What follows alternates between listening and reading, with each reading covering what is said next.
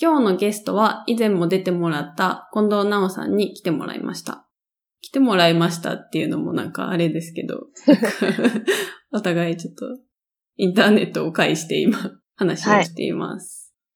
で、以前出てもらった時は、なおちゃんが作ってるロボットの話だったりとか、開発してるアプリのデザインを私がレビューをした時の話をしたんですが、ついにアプリリリースしたということで、おめでとうございます。ありがとうございます。とりあえず、世には出ました。うんうんうん。ちょっとね、今日この後、今後の展望というか、出した後、どうしようっていうところを聞けたらなと思ってるんですが、はい。アプリの名前はノックノック。NOC、NOC で、ノックノックです。ちょっと軽くアプリの紹介してもらってもいいですか？えっと、ノックノックというアプリは、小さい集まりで人同士が会うときに簡単にコミュニケーションを行えるようにするためのグループチャットアプリです。グループチャットを立ち上げると、そのままリンクをいろんな人にシェアするだけで、イベントが終わったら消える期間限定のチャットを作れるっていうのが一番の特徴です。はい。まあ、簡単に言うと。なんか、なおちゃんの体験が結構ベースになってるんだよね。そうですね。まあ、いくつかトリガーはあるんですけど、一つはいきなりアメリカに1年半ぐらい前に越してきた時に、クリエイター友達が欲しいなっていうふうに思ってて、っていうのは、やっぱその時英語も今よりもだいぶ微妙だったし、友達が作りたいっていうのもあったけど、いきなりこうランダムな友達を作りに行くのは結構大変で、うん。でも、経験則として何か同じようなことを好きな人同士で、特に言語がうまくいかなくても、すごく分かり合えたりする瞬間があるなと思ってて、そういう人たちと、まあ、いたいなと思いつつ、プロダクトをいろいろ考えてたときに、とりあえずガレージでイベントを開いてみようみたいなアイデアになって、自分で試してみたところ、そもそも、そのガレージでイートアップみたいなことをするっていうことに関してはとても面白くって人も来てくれるけど、それをホストするときのコミュニケーション方法がめちゃめちゃめんどくさいってことに気づいて、うん。で、そう考えてみると確かにイベント用のオーガナイズサービスっていうのは、チケットを販売したりとか、うん。そういう 2B 向けというか、機能としては too much なものが多くって、でも、じゃあそれを使わないと何になるかというと、日本だと LINE とか、まあアメリカだうんとう SMS、テキストメッセージとかでホストが個別に連絡を取って、その時に集まるとか、とりあえずグループチャットを作っちゃうとか、そういう風になるんですけど、結構それってホストもめんどくさいし、呼ばれる方としても、グループチャットであんまり知らないグループにいきなり入ると、テキストメッセージとかだと電話番号とかはシェアしなきゃいけないし、イベントが終わってもずっと消えないグループなので、あんまり使い心地が良くないっていうところに pain があるんじゃないかなと思って、もっとさっくりとチャットができるっていうアイデアは、このイベントですごく便利なんじゃないかなということで作ったっていう感じですね。うんうん。ちょっと補足をすると、最初のそのチケットを発行したりとか、そのはいちょっと 2B 向けなんじゃないかっていうのはあれだよね。イベントブライトとか、そうですね。割とあれだよね。なんか音楽のコンサートだったりとか、デザインとか、クリエイター系のイベントでも、チケット料が、入場料っていうのかななんか、参加費がかかるようなものが多いってことだよね。だから個人の、なんか、じゃあちょっと日曜日に集まって一緒に何か作りませんかとか、そういう利用にはあんまり向いてない。そうですね。向いてないうんし、Facebook イベントっていうのも結構多分使ってる人多いと思うんですけど、Facebook 自体結構下火になってきてるというか、特にアメリカだと割と意図的に使わないようにしてるそうね。という人が割と多いし、あとは Facebook イベントを使って今までにホームパーティーをすごく開いてきたんですけど、すごく使いにくい。特にインビテーションのところが Facebook ユーザーしかインバイトできないうんうん。上に、このプライベートのイベントにすると、一人一人誰か選んで呼ばなきゃいけないので、それがすごくホストにとってめんどくさくて、あれよね、なんか、友達の友達くらいは呼びたいけど、みたいな時になんか、ちょっとはい、そうです、そうです。友達になってないと呼べないとか、そうそうそう。めんどくさくて。で、あとまあ、ディスカッションエリアが、Facebook の普通のタイムラインみたいな感じになってるんですけど、あれだと、その本当に必要最低限の話しかほぼしないので、事前にこのインタラクティブに、例えばポットラックだと何作ってきますかみたいな、そういう話とか、すごくしづらいなっていうのがあって、で、まあその辺、ノックノックだと、自分が入ってるなんかチャットグループとかに、来たい人このチャットに入ってね、みたいないう風に言うだけで、その後はもうホストと個別に連絡取らなくても、興味ある人だけ全員同じグループチャットに入ってるので、すごく便利です。うんうん。ちょっと気になった人はぜひリンクを貼っておくので見てもらえたらいいかなと思うんですけど、ちょっと説明をすると、あの、Facebook のイベントとかだと、まあ、タイムラインみたいな表示形式だけど、ノックノックの場合は、まあ今チャットって言ってたけど、あの、いわゆるメッセンジャーだったりとか、それこそ LINE とか、SMS みたいな、こう、吹き出しっぽい感じで表示される画面になってるっていうのが、気軽に会話するっていう時に、まあちょっと違うところっていう感じだよね。そうですね。で、実際に私の家でのイベントはほぼ全部ノックノックに移行してて、今までに10回ぐらいやってるんですけど、うん。基本的にだいたい Facebook 上でやっていた時よりもコメント数が10倍ぐらいになってるので、イベントが始まるまでの間にゆるくつながって盛り上がれるみたいな心地よさが、まあ今のとこバリューの一つかなと思ってます。なんかリリース後反響ってあったりとかした？まあリリースした時に、今回のリリースってソフトローンチみたいな位置づけで、うん。特に、その、なんか、ローンチしましたみたいな、こう、SNS で拡散したりとか、PR 系のサイトに載せたりとか、そういうこと全くしてなくて、ほぼもう友達にダウンロードしてもらって、う使ってもらって、その友達が他の友達を呼んで使ってもらって、みたいな感じなので、そんなに知らない人が爆発的に増えたっていう感じではないかなっていうのがあるんですが、まあ日本の友達含めて、数人、すごくコアに使ってくれるような人が出てきたっていう感じです。これなんか言える範囲でいいんだけど、実際どういうイベント？まあイベントとかパーティーって言ってもいろんな種類のものがあると思うけど、はい。観測範囲だとどういう使われ方してるの？そうですね。まずは、ホームパーティー。うん。それは簡単に、多分5人ぐらいとか、もうそういう少ない単位で、ちょっと集まってご飯食べようみたいな、うん、うん。そういうのとかが。あとは日本の友達だと、自宅兼オフィスにしてる友達がいて、うん。で、そこを友達が泊まれるようなバースペースみたいのを作っていて、うん。不定期にいろんな友達を呼んで飲みながら話すみたいのを、なんかイベントまでも行かない集まりみたいなうんうんことをやっていた人がいて、その人がすごいノックノック使ってくれてる。あとはもっと簡単な例で言うと、よく起こってるのが、パーティーとかイベントでなんかの話になって、例えば今度あそこのラーメン屋オープンするらしいよみたいなうんうんうん。話になった時に、え、じゃあいつ空いてるみたいな話になって、今度の火曜日行こうかってなったら、じゃあ火曜日ラーメン一緒に食べに行く人、ノックノック入ってねみたいなうーん。感じで、こう、突発的に始まるみたいな。うんうんうん。で、その場にいない人でも、例えば、じゃあ、ハイジさん好きそうだから、ちょっと誘ってみようかってなったら、私がハイジさんに、あの、ラーメン屋行くんですけど、火曜日空いてたら、ノックノック入ってくれませんかみたいな。そういう使い方があります。なんかあれだよね、結構 Facebook のメッセンジャーとか、まあ Twitter の DM グループでやるときも、イベントごとっていうか、その日どこかに行くメンバーだけでグループ作ったりとかはしてるけど、まあだから本当にそれだけに特化したアプリってことだよね。そうですね。それをもっと後腐れなくできるみたいな 感じです。なんかまあ今ソフトローンチってことだったけど、今後やろうと思っていることとか、今試してることとかってあるの？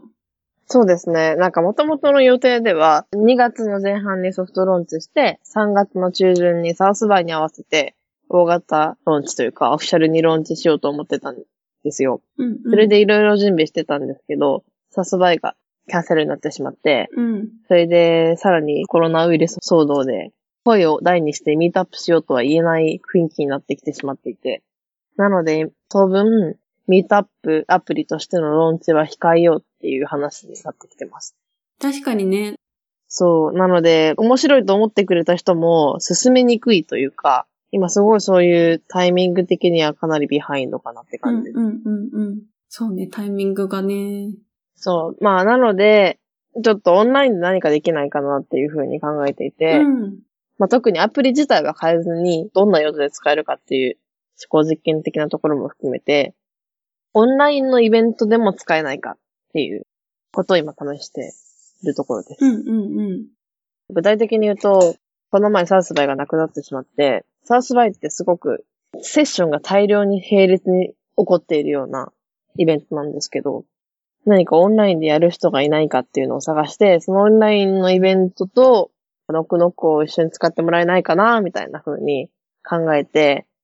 いくつか自分が興味あったイベントのセッションの人に、ツイッターでめっちゃ DM したんですよ。うん。その一人の人がすごい積極的に DM 返してくれて、うんうん。それで、私が作ったノックノックをその人のツイッターとかで拡散してくれて、で、一応、ね、16人ぐらい入ったのかうな、っんうん。て感じで、一応やってみたっていうような感じですね。オンラインでのイベントっていうのはなんかこう、ストリーミングして発表したりとかする感じ？う。そうですね。セッションでもいいし、オンラインで飲み会とか、ああ、そういうことか。雑談しようみたいなことをするときに、まあこれは完全に仮説なんですけど、ズームのリンクとかを貼るだけだと、ズームが始まる間だけ、そこにいた人とコミュニケーション取れるけど、ズームの前とズームの後って、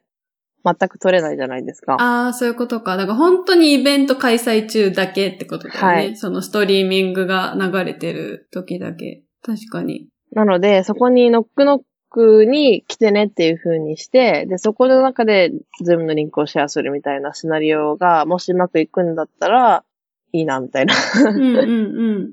感じで。でも、一回その、この前のオンラインイベントの方でやってみたのは、まあ正直あんまり盛り上がらなくて、なんか入ってくれたいけどほとんどコメントしてくれなかったみたいな感じで、もしかしたらウェビナースタイルに合わないのかなみたいな。そうだね。うん、まあなんかそのストリーミングの仕方にもよるのかな。多分ストリーミングってことはみんなパソコン経由でそのイベントそのものは見ている気もするから、うんそういう時にね、モバイルのアプリ手元でコメントするかどうかっていうところがもしかしたらあるのかもね。うん。でも実はデスクトップリリースしてるんですよ。あ、そうなんだ。おうそう。実はな、どこにも書いてないんですけど、うん。今、ノックノックのリンクを開くと、そのままスマホでもパソコンでもウェブから入れるようになってます。うーん。うんだから超ウェブでも。普通に使えるので、っていうのはあるんですけどね。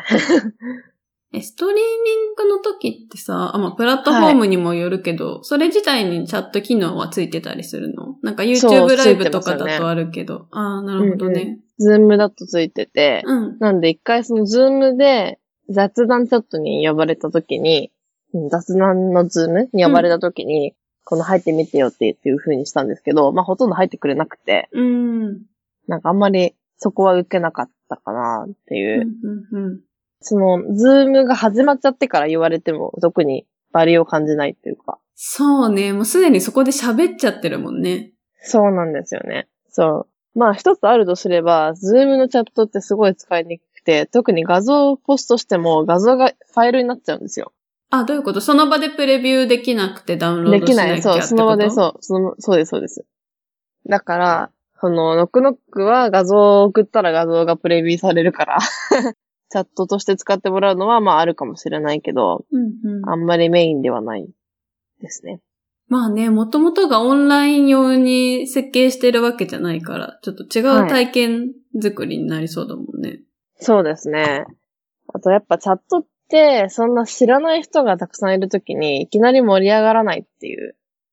問題があって、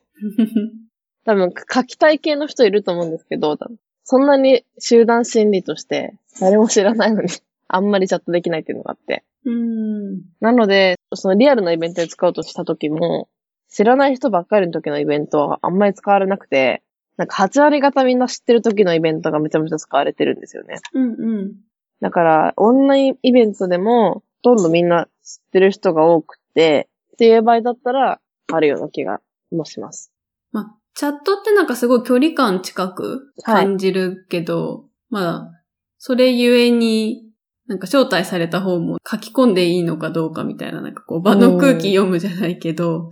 その知らない人同士だと、ちょっと思うかもね。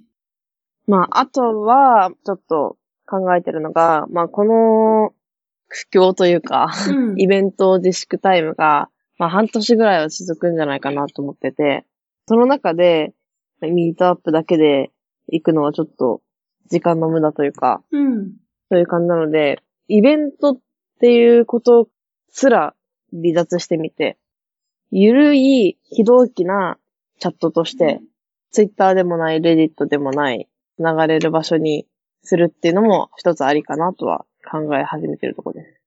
まあ、例えばデザインについてチャットしましょうみたいなうんうん。テーマチャがットが。はい、うんテーマがあって、そこで非同期でみんながチャットしてて、パブリックにすれば誰でも入ってこれて、それで3週間で消えるとか、うんうんうん。3日間コメントがなかったら消えるとか、なるほどね。そういうちょっと FMNR な要素をうんうん入れつつ、っていうとできるかな、みたいなのを考えてもいます。うんうんうん確かにね、半年って相当長いよね。はい。で、まあそのあたりは、その今のエンジニアリング的にはコアの機能を変えなくても UI を変えればできそうなので、うん。そんなに開発コース多くないかなっていうのもあって、ガチャガチャ小さいパッチでどんどんいろんな機能を試してみようかなっていう思いもあります。うんうんうん。そういえばなんかちょっと話戻っちゃうんだけど、あのーはいイベントの前後はいのコミュニケーションっていうのだと、なんか一個いい事例かなっていうのがあって、うんうんうん。いつかな？あれ、2月 ?1 月だったかな？えっと、Figma が初めて、なんかイベントをしたんだけど、Figma Config っていうカンファレンスを開いたんだけど、彼らなんかこのチケットを買ってくれた人には、クローズドなスラックを使ったコミュニティを案内してて、イベント始まる前から行く人たちはスラックでコミュニケーション取ってて、で、まあ、うんフィグマが開催しているイベントだから、やっぱ来るのってまあ、デザイナーの人が多かったりとか、あとはエンジニアの人とかかな。まあ、要は興味を持ってるものが一緒なんだけど、自己紹介みたいなスレッドもまああったし、あとはデザインに関する情報を共有し合ったりとか、まあ結構トピックがいくつかチャンネル分かれてて、結構だから、イベント始まる前からやりとりみんなしてて。うん、いいんですね。で、実際イベント始まってからも結構スラックで、なんか私ここにいますとか、なんか今からこの話を聞きに行く人とか、イベント中もこうオフ会じゃないけど、なんか人と会ったりとか情報をシェアするために使われてて、で、さらにイベント終わった後も、フィグマの中の人に対して何人かが、これってイベント終わった後もこのコミュニティは残るんですか？みたいなことを聞いてて。で、実際イベント終わった今もコミュニティは続いてるんだよね。そのスラック。これさっきのそのいいね。あの、うんイベントの前後っていう意味だと、なんかすごいいい事例かなって思った。確かに確かに。そういうの。でもなんか Slack ですごい十分な気がするな。ああ。でも確かにカンファレンスでのコミュニケーションっていうのは一つマネタイズの方面でも考えてはいたとこではあって、うん。だからすごいその事例面白いですね。でも Knock Knock の場合はもうちょっとなんだろう。カンファレンスだとさ、結構何千人っていう規模じゃない、うんもうちょっと少ない人数なのかな？ノックノックが想定しているのは。そうです、そうです。うんカンファレンスだったら、もともとワークショップごととか、そういうセミナーとか、そういうので、もともと作ってあって、そのカンファレンスのページみたいのに入ると、そこから自分が興味あるチャンネルみたいな感じで、興味があるセッションだけに入れるみたいな。のは面白いかなとは思ってました。でも確かに、その、なんだろう、興味のあるセッションについてのテーマだけに関して、行く前から話したい人ってあんまりいないかもしれないですね。結構その Figma のやつが盛り上がってるっていうの面白いなって思ったのが、あの、大体、この最近のカンファレンスって、カンファレンス専用アプリとかがあるんですよ。うんうんうん。で、そういうアプリって大体ソーシャル機能がついてて、それでそのソーシャル機能の中で、なんかタグ付けされた人たちに話しかけられたりとか、なんかちょっとしたニュースフィードみたいなものがあったりとか、そういう感じになってるんですけど、まあすごい使われてなくって、あ、そうなんだ。そう。で、まあそこでダイレクトメッセージとかやり取りなんかうまくいく時もあるけど、ほとんど返ってこないとか、うん。あんまりそのアプリがソーシャル面で盛り上がって、うまく盛り上がってるようなイメージがないんですよね。それに対して、その Slack グループがそんなにいい感じにうまくいってたっていうのは面白いなと思って。スレッドがたくさんあるチャットグループっていうのがうまくワークしてるんですかね。ああ、それでいくと、フィグマって、あの、スペクトラムって知ってる？なんかあの、コミュニティのプラットフォームで、結構デザインとはい。かテック界隈のコミュニティに使われてるサイトがあるんだけど、言語ごとだったりとかデザインツールごとに、チャンネルっていうかコミュニティが複数あるんだけど、 Figma は結構前から Spectrum でコミュニティ運営してて、だからはツールの使い方とか質問すると、 Figma の中の人が今こういうのリリース考えてますとか、あの、質問に答えてくれたりとか、だからもともと結構ユーザーとこう繋がって、コミュニティ作ってるみたいなのがあってス、パクトラも面白いですね。そうそう。で、まあ、そういう、なんか土壌っていうか、があったから、 Slack でも結構やっぱ Figma の中の人が結構率先して盛り上げてたっていうか。このコミュニティで人に何をしてもらったりとかっていうのは結構考えて運営してるなっていう印象がある。なるほど。じゃあ、コミュニティを活性化することに割と社内のリソースを割いてるってことですね。うん。まあ、あと、 Figma が最近出した、えっと、機能の名前そのものが Figma コミュニティっていう名前なんだよね。うんなんかこれは、あの、デザイナー版の GitHub みたいな感じで自分が作った Figma のファイルをオンラインに上げていける機能なんだけど、まあ名前自体もね、コミュニティっていうのを機能名にしているくらいなので、そう。確かに。まあでもやっぱりし主催者はい。が、どう運営するかが大きい気がするな。そうですね。いや、でもなんかそれすごく面白いな。なんか、カンファレンスぐらいの規模だったら、結構、まあちょっとビジネス的に考えると、運営とかも含めて受けるみたいな部分が結構、そういう風にやってる会社が多くて。うーん。例えば、多分 Eventbrite とかもセッションぐらいの規模になると、 Eventbrite 側から結構人員を割いて、教育から、あの、当日のオペレーションとかまですごいやってはいるはずなんですよ。なるほどね。で、もしカンファレンスがそういう意味でコミュニケーションの部分をもうちょっとうまくするっていうニーズが実際にあるんだとすれば、例えば Knock Knock 上で、今の Figma の Slack コミュニティみたいなものが簡単に作れて、それの活性化も含めてパッケージで提供するみたいなのは、なんかあるかなって思ってきました。うーん。でもまあ今はそんな感じで、ちょっと風向きがやばいかなとは思いつつ、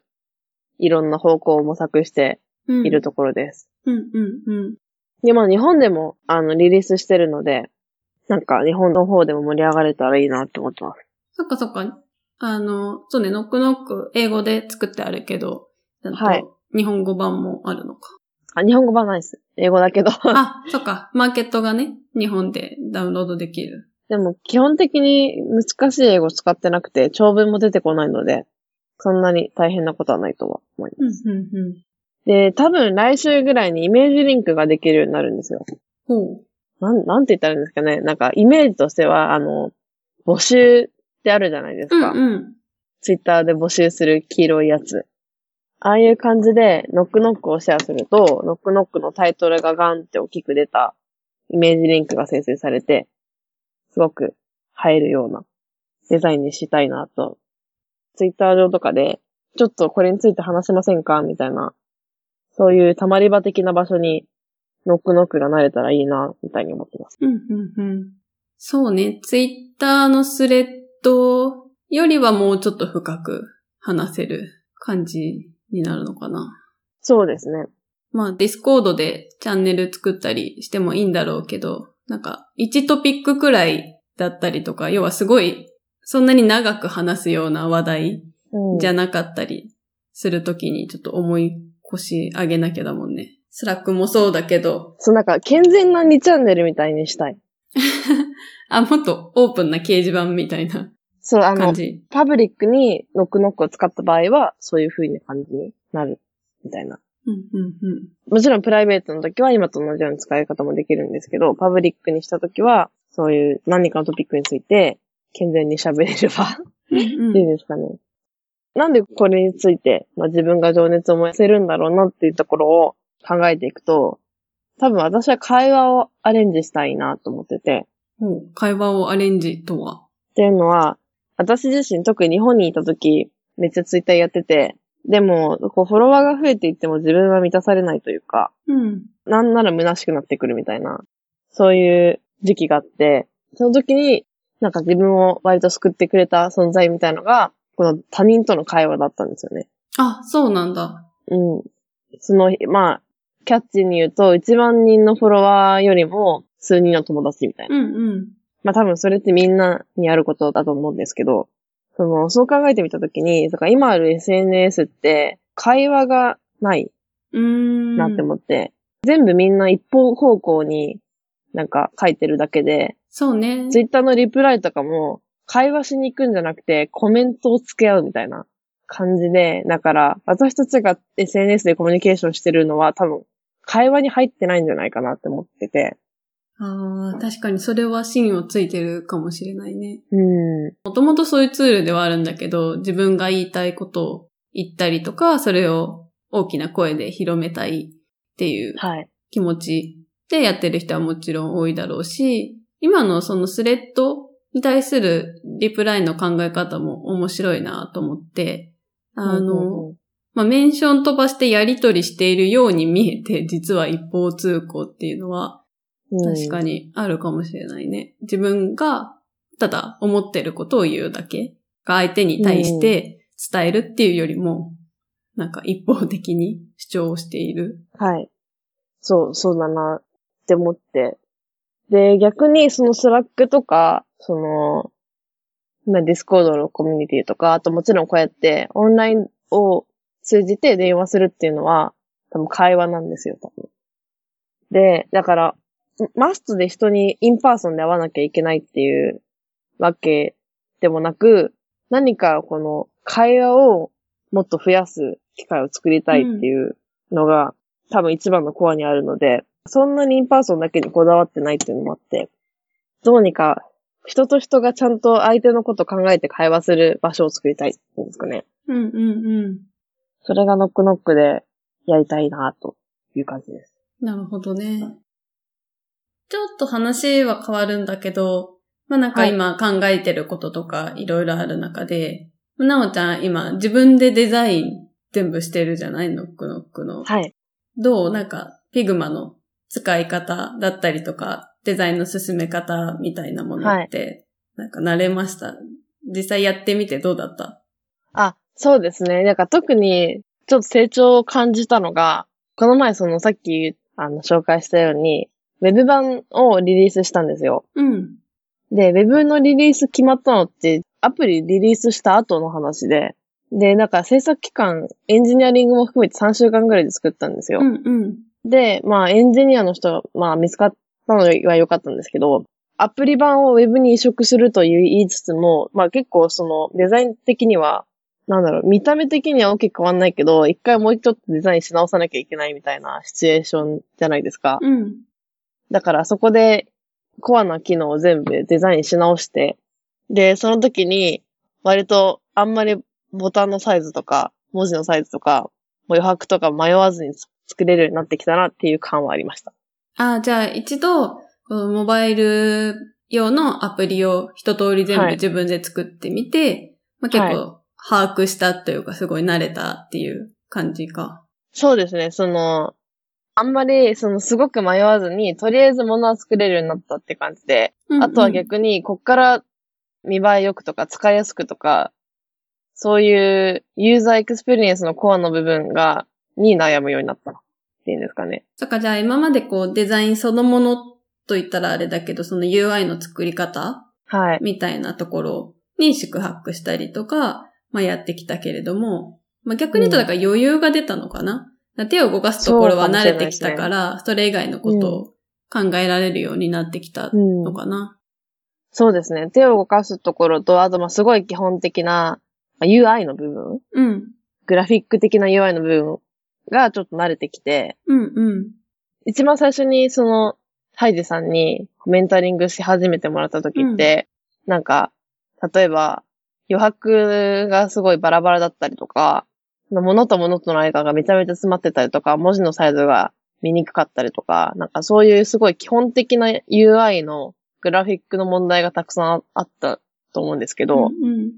その辺が割と一回アプリを全部やりきると、基本的なところは悩まなくなるみたい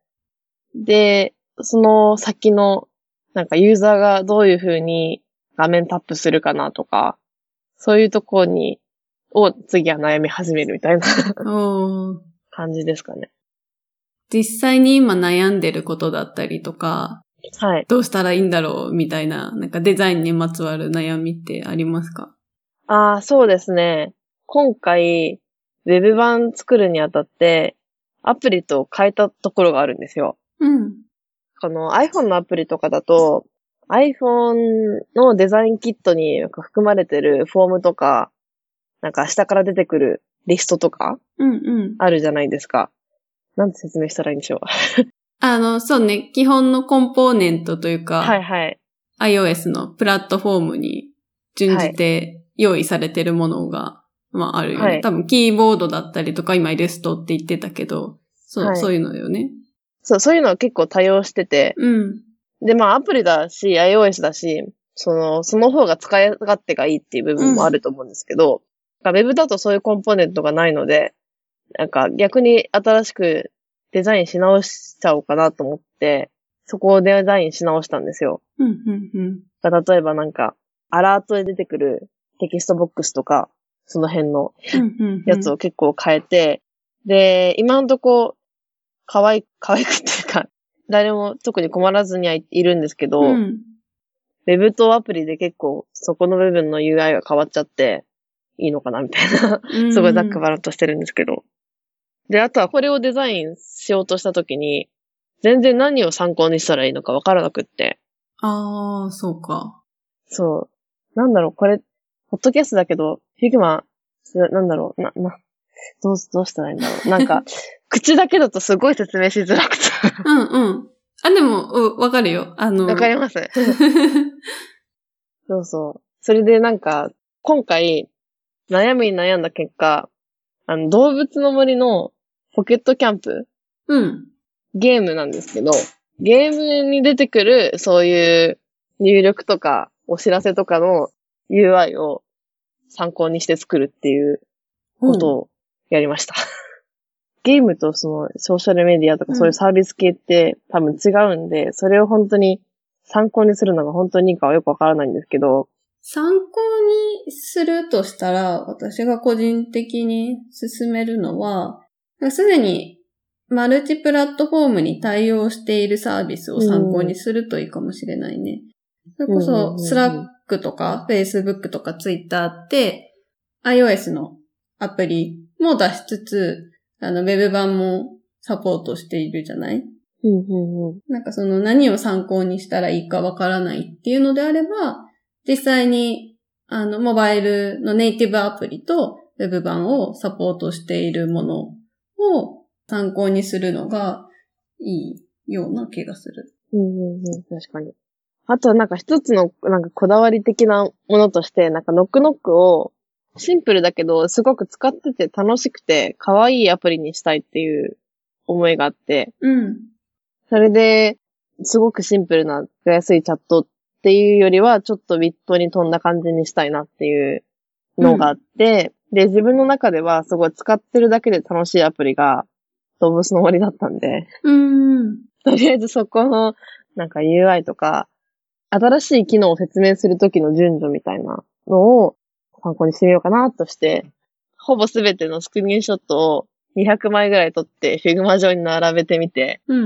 ん。で、サイズとかをちょっと考えてました。うん。うん。なるほど、なるほど。でも確かに、あの、使えるとこと使えないとこがあるな、みたいな感じではありますね。そうね。ちょっとこれなんか今パッと答えというか、はいなんか、うまいこと言えるわけではないんだけど、確かに難しいね。まあ一つはそのプラットフォームに沿ったはい。ものにした方がユーザーが使いやすいっていうのはもちろんあるんだけど、ただなんかその、ブランドデザインみたいな観点で、プラットフォームを横断した時にも、このアプリというかサービスらしさってなんだろうみたいな、どこになんかこう共通性を持たせるのかみたいなところって結構考えなきゃいけないことが多くて確かに難しいなっていう。そうですね。まあなんか例えば一個は先にウェブを作って、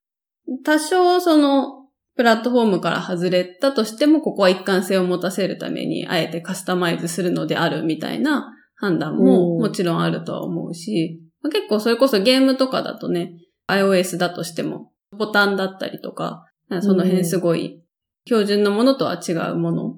にだいぶカスタマイズしているケースとかももちろんあるし、そうですよね。ちょっとまあ何が今正解かみたいなことは言えないんだけど、いろんな考え方があるよなって今聞いてて思いました。そうですね。なんかその、さっきも言ったんですけど、すごい楽しいアプリにしたくって、使ってるだけでこう気持ちよくて、なんか開き続けていたいような雰囲気。うん。で、他のアプリとはなんかちょっと違うな、みたいな雰囲気を出したいっていう ざくばらんなコンセプトがあって。うん。まあそこを達成しつつ使いやすくみたいな感じで、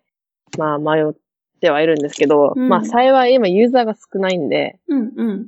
だからちょっと本番環境でテストしちゃってるみたいな感じですね。なるほどね。はい。すでに公開はされてるけど、結構これ自体がベータ版みたいな感じなんだ、そうですね。エンジニアリング的にもめっちゃベータ版で、うん、多分大企業がこれで発表してたら、多分ハッカーで攻撃されると思いますね。だから UI も多分ガンガン変えていくかなっていう可能性はあります。うんうんうん。他なんかあります？なんかデザインしてて、つまずいた、ここわからんみたいな。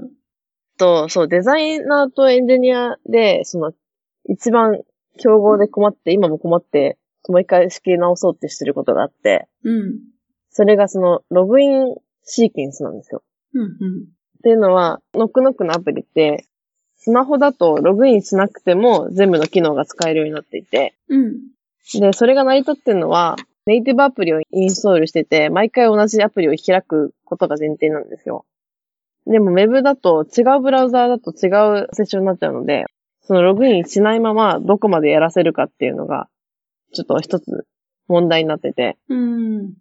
それって結構エンジニアリング的にもかなり変わるというか、設計が変わる問題じゃないですか。うんうん。とりあえず私もよくわからないまま、ユーザー目線だったら UX はこんな感じがいいかなっていう風にデザインして、作ってもらったんですけど、まあ、作ってる途中に、やっぱこれあんまり成立しないよね、みたいな。技術的にも UX 的にも成立しなくないみたいな風になって、じゃあどうしようかみたいな。ところで、その、私はそこまで技術に詳しくないから、セキュリティ観点とかでこういうのはできないとかがわからなくて、うん、エンジニアの方は、ある程度のこう流れが指定されないと、どういった技術をアプライすればいいのか考えづらいみたいな状況になって、だからその、聞きたいこと的なこととしては、UX によってエンジニアリングがすごく変わるような機能っていうのはどうやって考えてますか？まあ、まず一つある程度デザイナーも技術のことを知っていないといけない。だから何ができて何ができないのかっていうのはデザイナーもわかる範囲でリサーチだったり、まあ、知識を得た上で設計する必要がまず大前提にある。それでもやっぱり知識の深度というか、はもちろんやっぱりエンジニアが見てるものとデザイナーが見てるものは違うから、それは仕様を決める段階で、やっぱ話し合わなきゃいけない。うん、一旦 UX 的にこういう設計がいいとか流れがいいっていうのを洗い出すというか、まあ、設計した上で、これはできるのか、できないのかっていうのをエンジニアさんに相談して決めていくしかまあないんじゃないかなとは思う。うん。だからまあ、仕様を決める時点をかなりしっかりやんなきゃいけないってことですよね。まあ、当たり前なんだけど言ってみると。そうなんか、こう、途中から考えてなかったユーザー状態が発覚するみたいなこととかがあって、具体的に言うとログイン状態なんですけど、最初に想定してなかったログイン状態うん。が起こるっていうのが後から分かって、で、それに対して対処療法みたいな感じで、とりあえずデザイン作っていったら、めちゃめちゃこんがらがっちゃったみたいな。そうね。ああ、でも設計するとき、設計っていうのはこの画面のデザインだったりとか体験を作るときはい。にデザイナーがやることっていうのは、いろんな状態を見越した上で設計しないといけない。今のお話だったら、ログインしているユーザーが見える画面はこういう風になります。ログインしてない人だったらこういう風になります。でまだ登録してない人だったらこういう画面になりますっていう、その状態に合わせて全パターン設計する必要はある。まあ今次々やらないといけなくて大変だったみたいなことを言ってたけど、まあパターンが今それで洗い出せたんだとしたら改めて、じゃあその状態の時はこうなりますっていうのは、まあ一個一個潰していくしかないというか、うん全状態のデザインをしないといけないうん確かに。かな。そう、その辺の状態とかは最初に全然洗い出せてなくて、うん。ある意味いいとこ取りというか、その、最初にアプリ、リンクを開いた人はこういう画面が見てほしくて、次はこういう感じでチャットしてほしくて、次はこういう感じでシェアしてほしいみたいなうん。感じで、こう作っちゃったんで、後から想定外の事象があることが分かって、なんかゴテゴテになっちゃったみたいのが、総括すると今回の問題点だったかも。うん、うん、うん。その辺も含めてなんだろうな。あの、多分エンジニアの人が実際に着手する前に読み合わせっていうか、仕様の確認、そのすり合わせをなんかもっと熱く持つといいような気がする。うん。だから、、なんかなおちゃんの方で知識不足でどういう状態があるのかわからなくて抜け漏れてしまうんだとしたら、なんかデザイン作った上でエンジニアさんにレビューしてもらって足りない部分を指摘してもらうっっていうタイミングを実際に手を動かす前、実装入る前に、まあそういうタイミングをなんか持つのがいいような気がする。私は今仕事だとそういうことをやっていて、一通りいろんな状態の全デザインを作ったら、エンジニアさんと、まあ、その人リモートで働いてるんだけど、まあ、はい。リモートのチャット会議で同じ Figma ファイルを見ながら全パターン説明して、これはいけるいけないみたいな洗い出しをしてもらったりとか、うん。質問があったらすしてもらうようにしてるうんうんうんかな。なんか多分そのユーザーの体験全部、全部っていうのはアプリを開いてから次投稿はこういう画面でっていう一連の流れをデザインするのはなんか正解っていうか、まあ正しくって、それをエンジニアの人と一緒に読み合わせていくと、うんまあエンジニアさんはその実装の視点でものを見てくれるはずだから、じゃあこういう状態の時の画面が足りないとか、こういう時どうなるのかみたいなことに、まあ気づいてもらえたりとかするので、うん。読み合わせをしようとしか言えないかな。そうですね。でもその辺の、特になんか、ルールとか全然決めてないんで、うん。その辺がなんかもうアジャイルすぎてすっぽかされてるっていう問題意識はあります。そうね。まあでもさ、抜け漏れてたって言ってたけど、それもさっきの多分アプリ作った後ウェブを作ったら、前より早くできたとか飲み込みが良かったって言ってたけど、なんか多分その、どういうユーザーの状態があるのかっていうのもある程度パターン化できる部分ではあると思うから、そうですね。抜け漏れてたっていう言ってたけど、次からは多分それ活かせるっていういうか、ああ、学習しました。そうか。設計するときにはこういう状態の画面が必要なのか、みたいな。そうですね。だから、それも含めて、今まで UX と言いつつ、多分 UI しか考えてなくて、うんうんうん。UX にがあることに気づいたって感じですかね。なるほどね。うん。多分。ドリブルとか見てても、そうんの綺麗なとこしか出てこないじゃないですか。うんうん、うん。変な言い方ですけど、そのいろんな状態でのコーションとか、うんうん。そういうのは出てこないから、そういう作業がたくさんあるってことをあんまり理解してなかった。そうね、ドリブルの例はまあよく出される。結構英語で書かれた記事でもなんかそういう批判っていうか、そういうのはよくあって、デザイナーの求人とかでも、ドリブルのポートフォリオ、ドリブルはポートフォリオとして参考にしないっていうふうにまあ言ってる人とかもいるけど、っていうのは、まあ今、なおちゃんが言ってくれてたように、結構表面的にすごいかっこよかったりとか綺麗なもうのは多いけど、実際にそれは動くのかとか、実際に動かそうとするとどこかに矛盾が生じるような設計になってたりうんすることも多い。うんうん、確かに。まあでも色とかね、なんか見た目の参考にはすごくいいと思うけどね。逆に言うと見た目すごく気合い入れたデザインが上がってることが多いから。確かに。あとなんだっけ？なんか前になおちゃんに話した時に質問を受けたので、ピグマでデザインを更新した時のファイルの管理の仕方？はいはい。そうですね。ページとファイルの管理の仕方がわかんない。結構みんな手探りで運用してる気がする。ハイジさんの会社ではそういうルールとかってあるんですか？なんか、インストラクションみたいな。ルールはないね。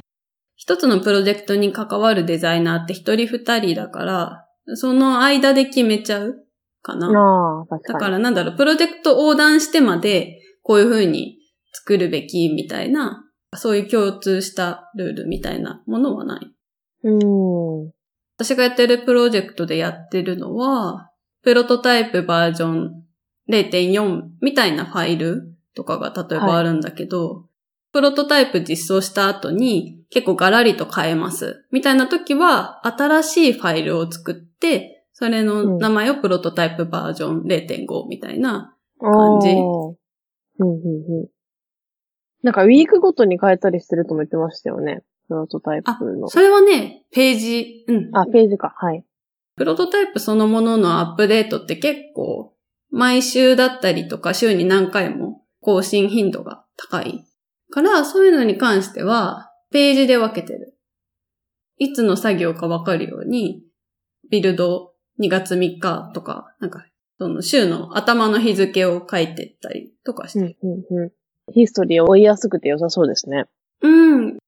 チーム方針にもよると思うんだけど、例えばウィークリーでミーティングしてたりすると、この1週間ごとの日付で切るみたいなのは、例えば分かりやすいうん気がする。なるほど。まあ、ミーティングの時にも楽だよね。その日付のところ見てくださいって言って、エンジニアさんとかにもその日付の Figma を見てもらって、で、見ながら会話するとか。うんうんうん今回のウェブのやつだと、一番最初に、グレースケールと四角いレクタングルだけのプロトタイプを作って、で、うんそれで一応エンジニアの人に、こんな流れで作るよ、みたいな、を言っうんうん。てから、プロトタイプ0.2で実際に作り込んだっていう感じで。で、その後、実際にインプリメントしてもらったやつとデザインと比べるので、ページをもう一個作って、で、それを直してもらったのに微修正加えるので、もう一個作りました。なるほどね。うんうんうん。でもそうね、なんか実装で変更が加わった時とかは、その変更履歴が残ってた方が良かったりするから、うん。結構期間経つと、なんで今このデザインになってるんだっけとか、わからなくなる時があって、うんなるべく上書きせずに残ってた方うん。がうんいいなっていう。そういうのってテキストでも残したりしてます？ Figma の上とかでもいいんですけど、なんかこういう理由で、こう直したみたいな。ああ、変更理由みたい、なんか残すために書いてるわけじゃないんだけど、あの、エンジニアの人に仕様を伝えるのに結構そういうのは細かく書いてる。うん。えと、例えば、なんかあるかな。まあ、一個は、えっと、どこを変更したのかっていうのは結構デザインの横とか上とかにコメントを残している。フフォントサイズをちっちゃくします。だったりとか、ここのテキストを変えますとか、こうしてほしいっていうのを箇条書きで変更点がデザインだけじゃなくて言葉でもわかるようにするのと、その仕様みたいなところでいくと、例えば2秒後にここを遷移してほしいとか、10秒ユーザーのインタラクションがなかったら、こういうツールチップを出しますとか、うんうんなんだろうな、インタラクションの指示みたいなことだったりとか、仕様みたいなものは書いてるかな。うんまあ、後で見返すために残すっていうよりかは、なんかエンジニアさんとこうコミュニケーション取るっていうか、エンジニアさんだけじゃないな。他のデザイナーの人にも自分がなんでこういう設計にしたのかっていう意図は、なんかわかるように書いてあることが多い。それって Figma のコメントでありますか？コメントじゃなくて、ページにそのまま書いてる。なんていうのかな。アートボードでもないし、なんていうのかな。あの、デフォルトだと、グレーになってるじゃない？ Figma のキャンバスって。そこにダイレクトにテキストを残してる。なんかデザインの横とか。なるほど。なんかコメントは自分が残すっていうよりも自分がデザインしたものに対して他の人がコメントするっていう感じかな。あーなるほど。いや、その辺いつもどこにコメント残そうかな、みたいな ところが割と悩むポイントでもあります。うんうんうん。あとはもう一つあるとすれば、なんか Figma を UI デザイン、UI UX デザイン以外のシェア以外に使ったりしてます。だから例えばリアルタイムボード的な、使ってる使ってる。普通に会議室で集まって、なんかブレストするときとかって結構付箋に書いてペタペタ貼ってってグルーピングしたりとかするんだけど、それを Figma 上でやることもある。私、付箋のコンポーネントを作ったんだけど、うんそれ会社の人にもシェアしてて、なるうん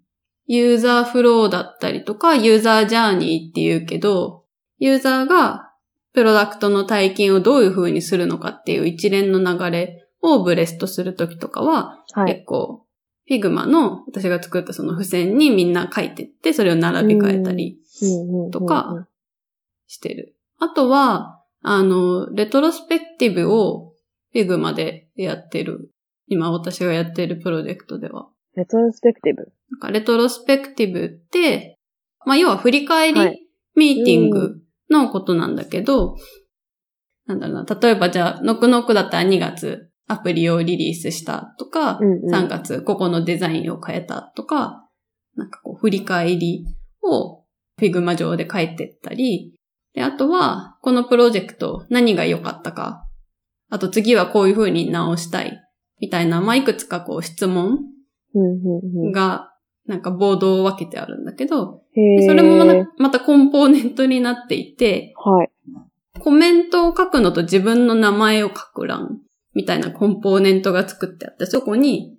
Figma 上でみんなで集まって、おのおの書いていくみたいなのはやってる。へえ、面白いですね。そういうのって今まで多分、Google ドックとかでやる場合が多いのかなって思ってましたけど、Figma だと、まあ、グラフィカルにもっとできる。そうだね。Google ドキュメントとかで箇条書きでみんなで書いていくのももちろんありだとは思うけど、はい。デザイナーとかがなんかこういうテンプレートささっと作れるんだとしたら、そう今も言ってたけど、もうちょっとグラフィカルになってた方が見やすいし、うんうんうんあとこっちの方が楽しいっていうのはあるかな。ななんかみんなのカーソルがさ、この画面の中にいっぱい映ってて、今みんなが何を書いているのかとか見ながら、なんか振り返り書いていくのは。確かに。ワイワイしてる感じありますね。あ、そうそうそう。特にリモートの人もいるような場合だといいかもしれないですね。あ、そうだね。うんうん。い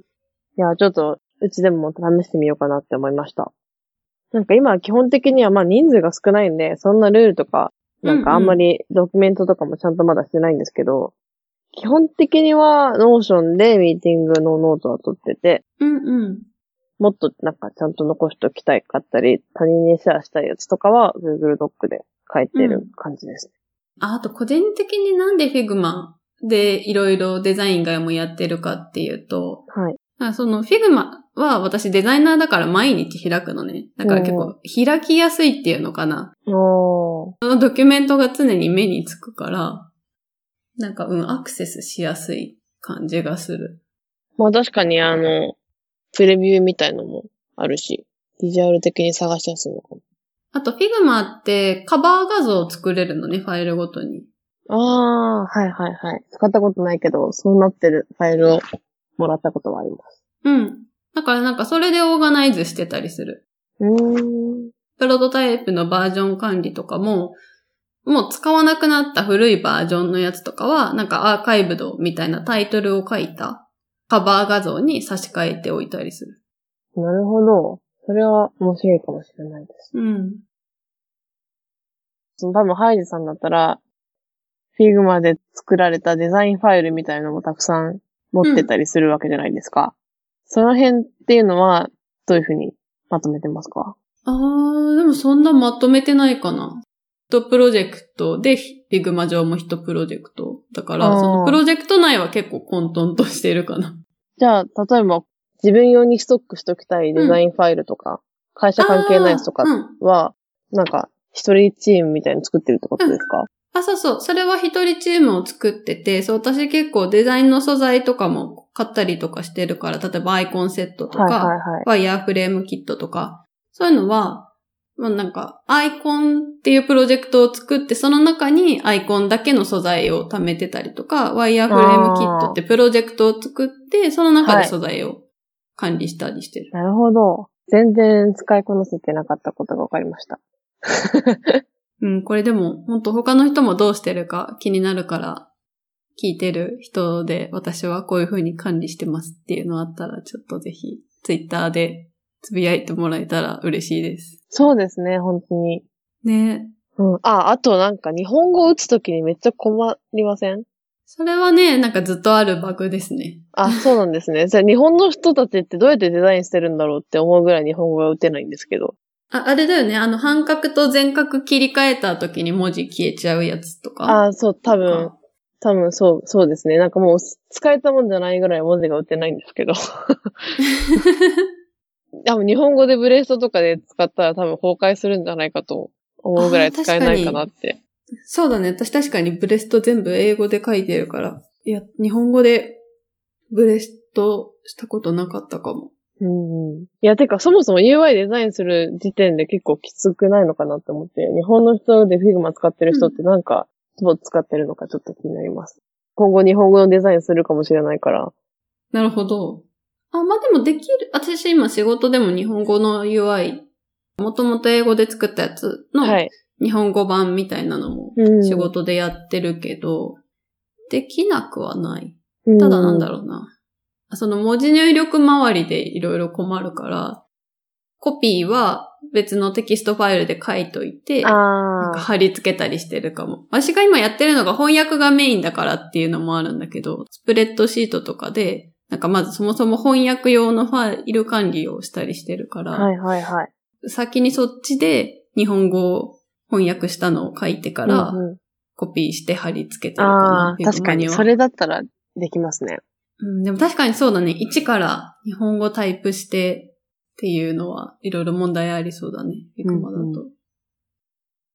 うん、まあでも一応日本語もまあ表示はできるから、できないことはない。うんうん。そうですね。じゃあ今日はそんなところかな。はい。そうですね。ありがとうございます。なんか多いや、分、ありがとうございます。編集しづらい喋り方をしてる気がして、大丈夫。めっちゃ考えながらやってて超尻滅裂な気がするんですけど。大丈夫。それは私も一緒だから。あの、私も今日久々に実はちょっと収録をしたんだけど、だから、はい自分も喋ってて、喋り方変じゃないかなとか、なんか今噛みそうになったなとか、んうんなんか余計な言葉が多いなとか、じ自分も喋っててちょっと思ったので、大丈夫です。ありがとうございます。なんか、ノックノック的にアナウンスしたいこととかありますか？そうですね。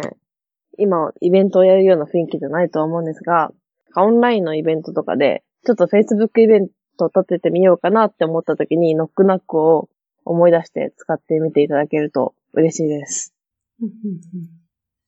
あと、エクスポートからは、